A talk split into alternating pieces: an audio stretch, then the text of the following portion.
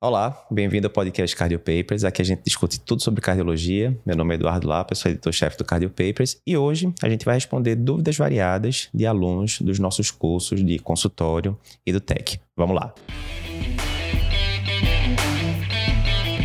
Então, como é que vai funcionar hoje, né? Nós temos vários cursos, entre eles o curso preparatório para a prova de título de especialista, o TEC, e o nosso curso de consultório. Então, os alunos podem mandar lá as dúvidas pela plataforma. A pessoa está vendo lá a aula de estenose, tratamento de estenose aórtica. Ficou com alguma dúvida, ele pode mandar diretamente pela, é, pela plataforma e o professor que deu a aula vai responder aquela dúvida. Eu separei aqui várias dúvidas que os alunos mandaram de aulas minhas e vou compartilhar aqui a resposta com vocês. Então, a primeira dúvida vem da aluna Wilsa, do nosso curso de pré-operatório, e ela manda o seguinte: Bom dia, estou com a dúvida, paciente de 44 anos com prótese valvar metálica aórtica aórtica ah, por doença reumática vai fazer histerectomia. Faço profilaxia para endocardite nessa situação? Aguardo o retorno, obrigado. Então, vamos lá, Wilson. Como é que é? Primeiro, profilaxia para endocardite é um tema, né, sempre controverso. Por quê? Quando a gente vai para diretrizes brasileiras, elas falam uma coisa, diretrizes americanas falam outra, diretriz europeia fala outra coisa, muito parecida com a americana, mas com algumas diferençazinhas. É, diretriz britânica já não manda fazer profilaxia para endocardite para ninguém, ou seja, não é aquele tema que existe um consenso entre todas as diretrizes. Vamos focar muito o que fala a diretriz brasileira, né, que é a nossa. Então, primeiro, Primeiro, pacientes com valvopatias moderadas ou importantes, assim como pacientes portadores de prótese valvar, que é o caso desse seu paciente aqui que você mandou, né? O paciente tem prótese metálica aórtica. Então, esses pacientes são pacientes que estão, entre outros, com o grupo de maior risco de desenvolver endocardite grave. E por isso, se você vai, se esse paciente vai ser submetido a algum procedimento com risco de bacteremia, ou seja, de cair bactéria na corrente sanguínea, a diretriz da SBC diz que sim, esse paciente deveria usar profilaxia para endocardite. O grau da recomendação não é o mesmo para todos os procedimentos com risco de bacteremia. Então, por exemplo, esse seu paciente, prótese metálica, é, mecânica aórtica, e ele vai para um procedimento dentário, tipo uma extração dentária, onde o risco de bacteremia é bastante razoável, né? A boca né? tem é, é, colonizada por bactérias. A diretriz manda usar profilaxia para endocardite, e isso é uma recomendação grau 1, ou seja, uma recomendação forte né? Muito forte. As outras recomendações para outros procedimentos, elas caem um pouco de nível de evidência, mas assim, no final das contas, né, a tendência é você usar. Então, por exemplo, a, a sua pergunta agora. Ok, meu paciente tem prótese mecânica aórtica, ele está num risco maior de ter endocardite. Eu vou ter que usar se for fazer uma esterectomia? A grande pergunta que você tem que fazer é a seguinte. Esse procedimento que eu estou fazendo, ele vai manipular uma região que é potencialmente colonizada por bactérias? Essa é a grande pergunta, né? E o útero, sim, tem, é, tem possibilidade de ter bactéria ali no meio tal, enfim. Então, teria possibilidade de, na hora que você está manipulando, né? Quer seja por via aberta, quer seja principalmente por via estereoscópica, né? onde estaria entrando lá o equipamento pelo canal vaginal, e aí certamente vai ter bactéria, é, você tem risco de bacteremia, e essa bactéria, ao cair na corrente sanguínea, ela pode, ao circular, grudar ali na prótese e iniciar o processo de, de início de endocardite. Então, nesse caso, você também consideraria. Outros exemplos, Eduardo, o paciente vai fazer uma colectomia, né? Tá com câncer de cólon, vai tirar lá uma parte do cólon tal. A gente tem bactéria no cólon? Tem. Então, tem risco de bacteremia. Tendo risco de bacteremia e tendo uma prótese valvar, ou uma estenose aórtica importante, ou um prolapso valvo mitral moderado, enfim, valvopatias moderadas, importantes, ou próteses valvares, sim, você tem que fazer profilaxia para endocardite. Lembrar também que a mesma coisa vai funcionar para TAV. O paciente colocou lá, implantou percutaneamente uma prótese aórtica, né? Era um paciente de alto risco, 80 anos, tal, não foi para cirurgia, foi para TAV. É o mesmo raciocínio. É uma prótese, por ser uma prótese, ah, tem maior risco da bactéria se assestar lá e começar a, o processo de endocardite, né? Então, tem indicação de você fazer profilaxia, sim, pelas diretrizes brasileiras. Então, próxima dúvida aqui da aluna Flávia, né, da, do nosso curso de consultório, perguntando: Eduardo, estou com um paciente com insuficiência mitral moderada por causa de um prolapso de curso posterior de mitral e que está evoluindo com sintomas. E agora, o que é que eu faço com essa paciente? Então, vê, Flávia, uma regra geral que a gente tem é o seguinte: normalmente, normalmente, valvopatias só vão causar sintomas quando elas são de grau importante. Né? Isso é uma regra geral, obviamente. Até se a gente vai para aquela classificação americana, a, a gente divide as valvopatias em quatro estágios: A, B, C, D. O A é o paciente que tem alguma alteração valvar, mas que não tem repercussão alguma ainda. Digamos, o paciente tem um prolapso valvomitral, mas que não tem refluxo nenhum, né? Tá só protuberando um pouquinho mais ali para o ato do que deveria, mas não tem refluxo. Ah, o estágio B seria aquele paciente que tem é, alguma alteração valvar já discreta ou moderada. Exemplo, um prolapso valvar mitral com refluxo moderado. Seria o caso dessa sua paciente, pelo que você disse aqui. Letra C, né? O próximo estágio seria o paciente que tem uma valvopatia importante sem sintomas ainda. Exemplo, prolapso valvar mitral com refluxo importante, mas ainda sem sintomas. E a letra D seria o paciente que tem uma valvopatia importante e sintomática. Exemplo, prolapso valvar mitral, insuficiência mitral importante, e sintomas. Então, a tendência é a valvopatia ir evoluindo ao longo desses estágios, A, B, C, D, né? Ok, isso ratifica esse raciocínio, né, de que normalmente um paciente com valvopatia, para ter sintomas, ele tem que estar tá com a severidade da valvopatia importante. E aí você vem com um caso diferente. É uma paciente com insuficiência mitral moderada, né? Pelo eco transtorácico, pelo que você colocou aqui, e que está com sintomas. Você não especificou quais eram os sintomas, mas digamos que seja dispneia, né? O sintoma mais comum da insuficiência mitral. E agora? Então é aquela velha história que a gente sempre fala, né, para os residentes. É, medicina tem que encaixar as peças do quebra-cabeça, tem que fazer sentido.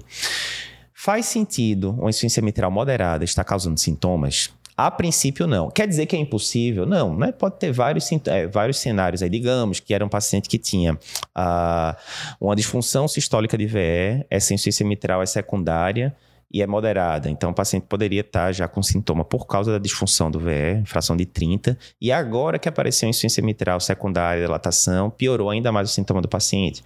Pode acontecer. Mas quando a gente fala de uma valvopatia primária, não é o esperado da gente pensar isso. Aí você dizer, vai dizer, não, Eduardo, mas veja, eu estou com o paciente na minha frente, eu estou vendo o eco dizendo que é IM moderado, e o paciente está me dizendo que está cansando e eu não estou vendo nenhum outro motivo que justifique esse cansaço. Então, primeira coisa, você tem que fazer o diagnóstico diferencial, né? O paciente poderia ter outras coisas associadas, pneumopatias e, e assim por por diante. Mas principalmente falando agora da insuficiência mitral. Pode ser que essa insuficiência mitral não seja só moderada, pode ser que ela seja importante já. Mas veja, quer dizer que o ecocardiografista é ruim, que ele errou lá e tal. Não, não obrigatoriamente. Veja, no caso da insuficiência mitral por prolapso, comumente esse prolapso é muito excêntrico, né? Ele está apontando para um lado do átrio, ele não está apontando ali para o meio do átrio esquerdo. E isso muitas vezes dificulta a nossa quantificação do, do refluxo pelo eco transtorácico. Né? A gente usa vários métodos, né? Como PISA, vena contracta, etc. E muitas vezes o refluxo é tão excêntrico, né? Um padrão tão, tão atípico ali no prolapso, que pelo eco transtorácico a gente perde a acurácia. Então, o que é que eu faria com esse paciente? Você está com um paciente com, a princípio, ciência mitral moderada, mas que está com sintoma, não está batendo uma coisa com a outra. Uma ótima alternativa é o eco transesofágico. O eco transesofágico né, é, é muito mais acurado para avaliar mitral do que o transtorácico, principalmente nesses casos de refluxo é, muito excêntrico. Certo? Então, eu mesmo já fiz isso várias vezes, de fazer eco do paciente com, com prolapso pelo transtorácico, rapaz, eu acho que é moderado, mas talvez seja importante. Aí indicava o transesofágico para mim mesmo, né? Levantava a bola para eu mesmo cortar. E quando fazia o, o transesofágico, aí ficava sem dúvida nenhuma. Não, agora eu tô vendo a imagem, né? Muito mais, a gente chega muito mais próximo, né? Do, do refluxo, já que a gente tá indo ali por trás do átrio, bem pertinho do refluxo. E você vê, não, agora claramente eu tô vendo que a vena contracta, que eu achava que era de 6 milímetros, por exemplo, que seria de uma insuficiência mitral moderada, claramente eu tô vendo agora que é um refluxo importante, né? Então, para esse paciente, paciente, o que é que eu pensaria? Avaliar outros diagnósticos diferenciais, pneumopatias e etc. Segundo, fazer um ecotransesofágico para confirmar se esse refluxo é, não é importante, chance grande de ser. Próxima dúvida, aluna Anaísa, do nosso curso de consultório, é, no módulo de dislipidemia, ela perguntou o seguinte: Eduardo, quando a gente inicia tratamento com estatina para hipercolesterolemia, geralmente a gente usa a estatina pelo resto da vida. É verdade. Em relação ao fibrato, eu posso suspender o, a medicação quando os níveis de triglicerídeo normalizarem ou eu devo manter por toda a vida, assim como a estatina? Ótima dúvida, Naís. Então, veio. Primeiro, de fato, quando a gente começa a estatina para um paciente, a tendência é que a gente use ela indefinidamente, né? A não ser, óbvio, né? Se o paciente tiver algum efeito colateral proibitivo, alguma coisa do tipo, né? Por que isso? Principalmente na prevenção secundária, paciente que já teve evento cardiovascular, a gente tem dados muito claros que as estatinas diminuem mortalidade, não só mortalidade, infarto, AVC, né, mas DAC crônica diminui em 30% mortalidade. É um efeito muito grande. Então, obviamente, não tem por que você tirar a medicação, né? É uma medicação que vai ser usada a longo prazo. Ah, Eduardo, mas nos estudos eles avaliaram o uso de estatina durante três anos, quatro anos, cinco anos. Sim, lógico, não vai ter estudo que vai dizer, não, vamos avaliar o paciente pela vida toda, né? Não tem como você fazer esse clinical trial, porque você tem que ter um ponto para parar ali, análise e dizer serviu, não serviu, enfim. Mas o princípio é você manter, por toda a fisiopatologia que a gente já viu lá da, da placa aterosclerótica, em que a estatina vai estabilizar a placa, aumentar a capa fibrosa, etc. Resumindo, em prevenção secundária, paciente que já teve evento cardiovascular prévio, menor menor dúvida você vai manter a longo prazo. E na prevenção primária, um paciente que estava com LDL muito alto e que pelas, é, pelas diretrizes ganharia estatina, a tendência é você começou, você vai continuar. Beleza. Estatina reduz evento cardiovascular. Quando a gente vai para fibrato, a coisa já é mais diferente. Por quê? Digamos que você está lá com um paciente que estava obeso, sedentário, bebendo muito, bebendo 2 litros de cerveja por dia, diabético mal controlado, né? Estou colocando várias coisas aqui que podem subir triglicerídeo. E você chegou com esse paciente com triglicerídeo de 600, né? Bem alto. As diretrizes dizem que sim, você deve começar fibrato para esse paciente que tem triglicerídeo acima de 500. O principal objetivo não seria nem redução de risco cardiovascular, porque a maioria dos estudos com fibrato não mostrou redução de risco, é, diminuição de risco macrovascular, infarto, esse tipo de coisa com fibrato. O principal aí seria prevenir, é, diminuir o risco de pancreatite, porque sim, triglicerídeos altos podem ser um trigger para pancreatite. Digamos, você chegou lá, aí você falou, seu Mário, seu Mário, vamos perder peso, vamos parar a bebida, vamos controlar melhor esse diabetes, eu vou entrar aqui com insulina e tal. E tudo bem, eu vou prescrever aqui, digamos, um ciprofibrato da vida, 100 miligramas por dia. Ok. Daqui a dois, três meses o paciente volta e aí realmente tá usando a insulina direitinho, perdeu 6, 7 quilos, tá fazendo atividade física, tá usando fibrato e digamos, o, o triglicerídeo foi para cento e pouco. E aí, Eduardo, vou ter que usar esse fibrato o resto da vida, lembrando que é um paciente, nesse caso hipotético, diabético, já usa insulina, metformina, ISGLT2, antipertensivo, já usa um bocado de remédio. Eu vou deixar esse fibrato o resto da vida, aí já é diferente o cenário. Primeiro, você tinha várias causas secundárias na jogada que só tratando elas, diminuindo o peso, controlando diabetes, etc., só isso já poderia jogar o triglicerídeo bem para baixo. Né? Bem para baixo mesmo. já vi casos de paciente que tinha 800, 900 de triglicerídeo e com alterações de mudança de estilo de vida foi para 200, por exemplo. Isso não acontece com LDL. Você não vai pegar um paciente com 200 de LDL e com mudança de estilo de vida ele vai para 50. Não vai acontecer. Com triglicerídeo pode acontecer. Então, nesse caso, você tinha vários fatores secundários contribuindo para é, a hipertrigliceridemia. Você conseguiu controlar esses fatores secundários. Bem, e o triglicerídeo foi lá por baixo, aí sim você pode considerar, não, vamos ver agora. Agora que o triglicerídeo do paciente está 130, sei lá, o okay, quê? Vamos ver, vamos fazer um teste, vamos tirar esse fibrato e ver como é que fica. Aí tirou e o, é, o triglicerídeo subiu para 170, 180 tá o ideal. Não, o ideal seria abaixo de 150, né? Em jejum e tal. Mas assim, não foi nenhuma, nenhum aumento relevante. O paciente já está usando várias medicações. Aí entra a história do bom senso, né? Lembrando sempre isso: quando você está usando a medicação, você tem que pesar o custo versus o benefício. O custo não é só o custo financeiro, né? Tem também o custo, o, uma medicação a mais, que pode ter interação medicamentosa com várias outras tal. E o benefício, como a gente falou, em termos macrovasculares, diminuição de infarto, diminuição de AVC, a evidência do fibrato é muito ruim, na verdade, na maioria é negativa. Então você tem que pesar bem se você vai continuar. Estatina já é outro cenário. Então fica ligado, o fibrato sim você pode considerar tirar depois de um tempo, principalmente se tiver controlado os fatores secundários que estavam levando o triglicerídeo para cima. Próxima dúvida, é, dúvida de Tiago, nosso aluno do curso de consultório, no módulo de lípides, tratamento de hipertrigliceridemia, especificamente, ele mandou a seguinte dúvida: Professor, tudo bem? Estou com um paciente de 50 anos que fez exames de rotina. Esses exames mostraram triglicerídeos de 546, né, bem aumentado, colesterol total 242, HDL de 33 baixo, né, abaixo de 40 para homem é baixo, e o LDL apareceu é impossível de calcular, não possível de calcular devido à hipertrigliceridemia. E agora, o que é que eu faço? Então, primeiro, o laboratório fez alguma pegadinha com você? Não, não fez. De fato, quando a gente está com triglicerídeo acima de 400, a, a gente não consegue, o laboratório não consegue calcular o LDL usando aquela famosa fórmula de Friedwald, né? É uma fórmula que é a que a maioria dos laboratórios usa para calcular o LDL. O laboratório ele não calcula diretamente o LDL, ele calcula colesterol, triglicerídeo, HDL. Através dessa fórmula, ele consegue de Friedwald, ele consegue chegar indiretamente ao valor de LDL. O que é que acontece? Essa fórmula, quando os níveis de triglicerídeos são muito altos, acima de 400, ela perde muita acurácia. E aí realmente ela não deve ser usada e a maioria dos laboratórios coloca exatamente isso. Não foi possível calcular LDL. Beleza. Primeira coisa. Quer dizer que é impossível calcular LDL nesses casos, Eduardo? Não, dá para usar se você fizer o método de aferição direto, que não é o padrão na maioria dos laboratórios. Né? Mas tudo bem, aqui o fato é que eles disseram, não deu para calcular.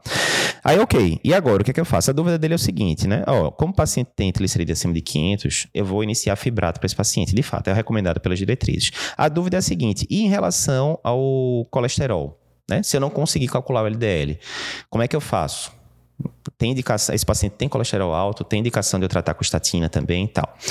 E aí é bem interessante esse caso, porque vê, na hora que você não tem o LDL medido, quer dizer que você vai tampar os olhos e ah, esquece, isso aí não tem importância. Não, não, o paciente pode estar com hipercolesterolemia. Como é que eu faço para descobrir isso? Aí o que, é que as diretrizes dizem? Quando você não consegue calcular o LDL, por exemplo, o triglicerídeo alto, você pode usar um artifício, que é o colesterol não HDL. Como assim, Eduardo? Na hora que eu pego o colesterol total e subtraio do HDL, o que é que vai sobrar? Vai sobrar as outras partículas, né? LDL, VLDL, etc., que são as partículas que têm muita apoproteína B, que são aterogênicas em última instância. Ou seja, o colesterol não HDL é um análogo, né? É, ele, ele varia de forma proporcional ao LDL. Não só isso, a gente tem metas para LDL e tem metas para colesterol não HDL. Exemplo, ele disse que era um paciente de 50 anos, né?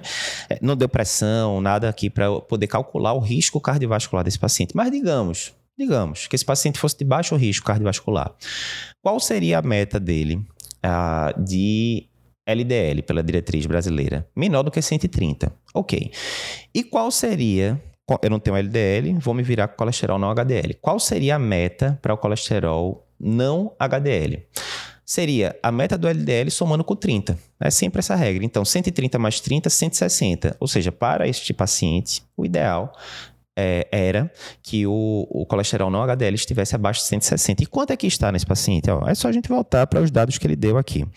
Ele disse que o colesterol total era 242 e o colesterol HDL era 33. É só subtrair 242 menos 33, a gente vai ter aqui um resultado de 209, não é isso? Ah, 209... Exato, 209. Então, veja, 209 é bem maior do que 160. Está fora da meta. Quer dizer que eu tenho que passar a estatina de cara? Vai depender, né? Aqui a gente é, disse que o paciente seria de baixo risco. Se ele fosse de baixo risco mesmo, né? Pressupondo, você até poderia tentar uma mudança de estilo de vida ali durante 3 a 6 meses antes de passar a estatina, né? Digamos que não, esse paciente tem 50 anos, é hipertenso e tal, é alto risco. Se fosse alto risco, a meta do LDL seria de quanto? Abaixo de 70. A meta do colesterol não HDL seria quanto? 70 e você soma com 30, 100. Pô, a meta do paciente é menor do que 100, tá 209 de colesterol não HDL. Está muito longe. E não só isso. A diretriz diz que quando o paciente é de alto risco, muito alto risco, aí acabou. Você não tem história de ficar esperando MEV, não. Você vai fazer a mudança de estilo de vida, sim, mas você já vai para escrever a estatina de cara. Então, resumindo, para esse paciente, ele precisa de é, fibrato, precisa, triglicerídeo acima de 500, muito claro. Ele precisa de estatina, provavelmente vai depender né? Provavelmente vai precisar, mas para saber se eu começo agora, se eu não começo, eu tenho que saber se ele é de baixo risco cardiovascular, se for, eu posso esperar 3 a 6 meses de mudança de estilo de vida, ou se ele é de alto risco cardiovascular, e aí eu teria que começar a estatina logo de cara. Mas a dica aqui desse caso é não estranhe na hora que você vê LDL não calculado em situações de triglicerídeo acima de 400. É esperado que o laboratório diga isso. E segundo, isso não quer dizer que você vai ficar cego em relação a, ao perfil lipídico do paciente. Você pode calcular o colesterol não HDL, ele tem uma acurácia. Alguns estudos dizem até um pouquinho melhor do que LDL, outros dizem similar, mas você não vai ficar perdido em relação a essa parte do colesterol do paciente. Próxima dúvida é do nosso aluno Michel, também do curso de consultório. Ele mandou aqui na terceira aula do bloco de dislipidemias, que é a aula de como definir o risco cardiovascular do seu paciente. E a pergunta foi o seguinte: Eduardo, qualquer placa em carótida classifica o paciente em alto risco? Boa pergunta. Então, ó, vamos lá. Quando a gente vai para a diretriz brasileira, né, de, de aterosclerose, dislipidemias, um dos principais pontos é como classificar o risco cardiovascular do seu paciente. Então, se o seu paciente já teve um evento cardiovascular aterosclerótico, um infarto, um derrame, alguma coisa, ou se ele tem lesões arteriais acima de 50% de, de estenose, né? fez um angiotomo que tem uma lesão lá de 60% de CD, por exemplo, coronária direita, esses pacientes ficariam classificados como muito alto risco e, portanto, deveriam almejar a um LDL menor do que 50. Ok. Uma segunda categoria ali de pacientes que você tem que ver são os pacientes que têm aterosclerose subclínica. E quais são os marcadores de aterosclerose subclínica? Paciente que tem placa em carótida, Primeiro, paciente, a gente vai detalhar isso daqui a pouco melhor. Paciente que tem é, score cálcio aumentado acima de 100 ou acima do percentil 75 para a idade e o sexo. Ou paciente que, por exemplo, fez um angiotoma e tem lesão no angiotoma com placa, mas com placa menor do que 50%. Ah, fez um angiotoma e tem uma lesão de 30% em DA aterosclerose subclínica. Ou ainda paciente que tem índice tornozelo braquial menor do que 0,9. Né? Então, qualquer um desses aí são considerados marcadores de aterosclerose subclínica e, portanto, classificam o paciente como alto risco cardiovascular. Nesses casos, a gente deve almejar a um LDL menor do que 70. Ok, mas aí vem a dúvida. Eduardo, mas assim, eu peguei aqui o laudo, ele fala que tem um espessamento de carótida com, sei lá, 0,8 milímetros. Ele não falou em placa. Isso é placa, eu considero isso aterosclerose subclínica, sim, não, como é que funciona? E realmente a diretriz ela não deixa, né, crystal clear, né, é claro, cristalino, é, a definição de placa. Mas quando você vai vendo lá na tabela de pacientes diabéticos tal, ele menciona placa como sendo né, um aumento da espessura acima de 1,5 milímetros. Né? 1,5 milímetro, que é singular. Então, se você pegou lá no laudo ele coloca lá placa em carótida tal. Aí você pega na descrição e fala: não, espessamento na carótida em tal nível de 1,7 milímetros. Não está maior ou igual a 1,5 milímetros. Realmente isso aí é considerado placa. Sendo considerado placa, você vai classificar esse paciente como alto risco cardiovascular. Ele vai ter indicação de estatina, vai ter indicação do LDL menor do que 70 e assim por diante. Mas é isso, né? Mais uma vez, não é claro, cristalino, né? não são todas as diretrizes que colocam esse ponto de corte, mas a diretriz da SBC, especificamente ali na parte de diabéticos, ele fala desse ponto de corte de 1,5 milímetro. Próxima dúvida, nosso aluno aqui, Sami, que é do curso de consultório também, perguntou na aula de, no bloco de investigação de doutorásica, é, tem uma aula específica de cintilo, ecoestresse e ressonância. A dúvida é a seguinte, como manejar o uso de beta-bloqueadores quando é, é solicitado cintilografia de perfusão miocárdica? Boa pergunta. Qual é a lógica? Se eu pedir uma cintilografia de perfusão miocárdica para meu paciente, eu quero ver se aquele paciente tem isquemia ou não. Né? É isso que a cintilo vai me informar em última instância. E o que é que isso tem a ver com o beta-bloqueador? O beta-bloqueador, ele é um antianginoso. Sendo um antianginoso, ele não só diminui o sintoma clínico de angina, como ele pode diminuir o grau de isquemia né, nos exames, por exemplo, na cintilo, que avalia essa repercussão. Ou seja, ele pode alterar o resultado do exame. E aí, eu devo suspender ou não a medicação? Depende. A gente tem dois cenários. Imagina que eu estou com um paciente que chegou com uma doutorásica para mim. Uma doutorásica que ficou ali meio em cima do muro. Eu não descartei coronariopatia. Ah, mas também não acho que é a principal hipótese. Pode ser que seja, pode ser que não seja. O paciente é hipertenso, é dislipidêmico. Estou em dúvida. Estou em dúvida. Calculei lá a probabilidade desse paciente ter, é, ter coronariopatia, deu uma probabilidade intermediária. Estou em dúvida, vou pedir uma cintilografia para investigar. Nesse caso, você não tem o diagnóstico de coronariopatia ainda, e a dúvida que você tem é diagnóstico. Esse paciente tem ou não tem coronariopatia. Nesse caso, o ideal é que você tire beta-bloqueador ou qualquer, outro, é, ou qualquer outra medicação que possa interferir com a, a, presença de isquemia. Porque imagina, imagina esse cenário. O paciente ah, tem coronariopatia, de fato, e o paciente teria uma isquemia de, sei lá, 6% do ventrículo esquerdo, né? Que é, é considerado um achado de moderado risco. Isso sem beta-bloqueador. Ou seja, se você vai lá, faz o exame no paciente, você vê que tem isquemia de 6%, você estava em dúvida se o paciente tinha coronariopatia ou não, agora você está extremamente favorável que esse paciente tem coronariopatia, porque não só o exame veio alterado, mas veio com alteração moderada. E aí você vai manejar esse paciente como coronariopata, vai entrar com aspirina, vai entrar com o pacote completo e tal. Beleza. Imagina esse mesmo paciente agora, que é hipertenso e estava usando, sei lá, enalapril e atenolol para controle da hipertensão. Você está em dúvida se ele tem coronariopatia.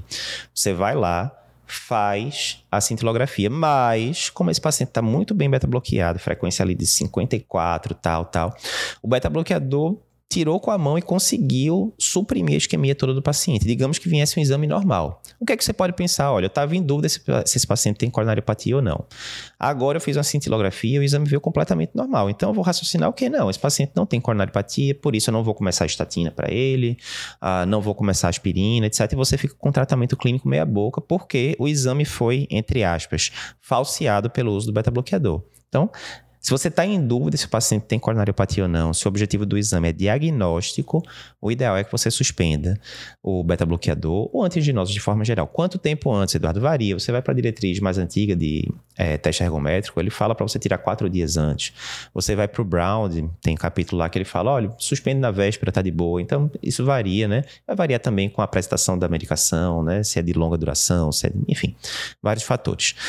Outro cenário que você pode pedir, por exemplo, a cintilografia, né, na, no cenário de coronariopatia. Por exemplo, pode ser um paciente sabidamente coronariopata, sabidamente, e que você está fazendo essa cintilo por um, uma questão prognóstica, por exemplo. Exemplo, é um paciente que é coronariopata, já fez inclusive cirurgia de revascularização miocárdica. Você já sabe que tem um bocado de lesão lá, aquela coisa toda.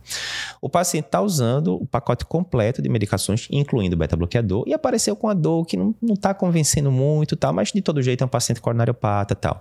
Você vai fazer um cintilo para ver se tem algum isquemia ou não. Tem que suspender o beta-bloqueador para esse paciente? Não tem, porque primeiro, você já sabe que esse paciente tem coronariopatia. Então você já está com o pacote full, já está com aspirina, é, estatina em dose alta, o LDL está controladinho, a pressão está controlada e por aí vai. Tá tudo, tudo full já das medicações.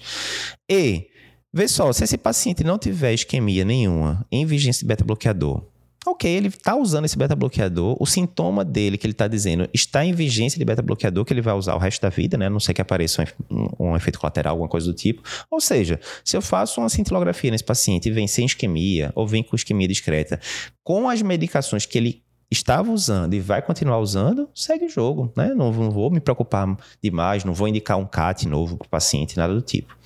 Resumo da ópera: beta-bloqueador e anti, outros antianginosos. Você vai para um, uma prova é, funcional para avaliar a isquemia. Você não sabe se o paciente tem DAC ou não, ideal suspender. Você já sabe que o paciente tem DAC, já fez um CAT, já fez um angiotoma, alguma coisa do tipo, e o objetivo do exame é mais prognóstico, você pode continuar a medicação. Então é isso aí, pessoal. Aqui a gente respondeu algumas dúvidas, então, de alunos da gente. Com frequência a gente vai ficar gravando podcasts assim, né? Compartilhando com vocês é, algumas das respostas que a gente dá para os alunos da gente né, em privado ali em particular.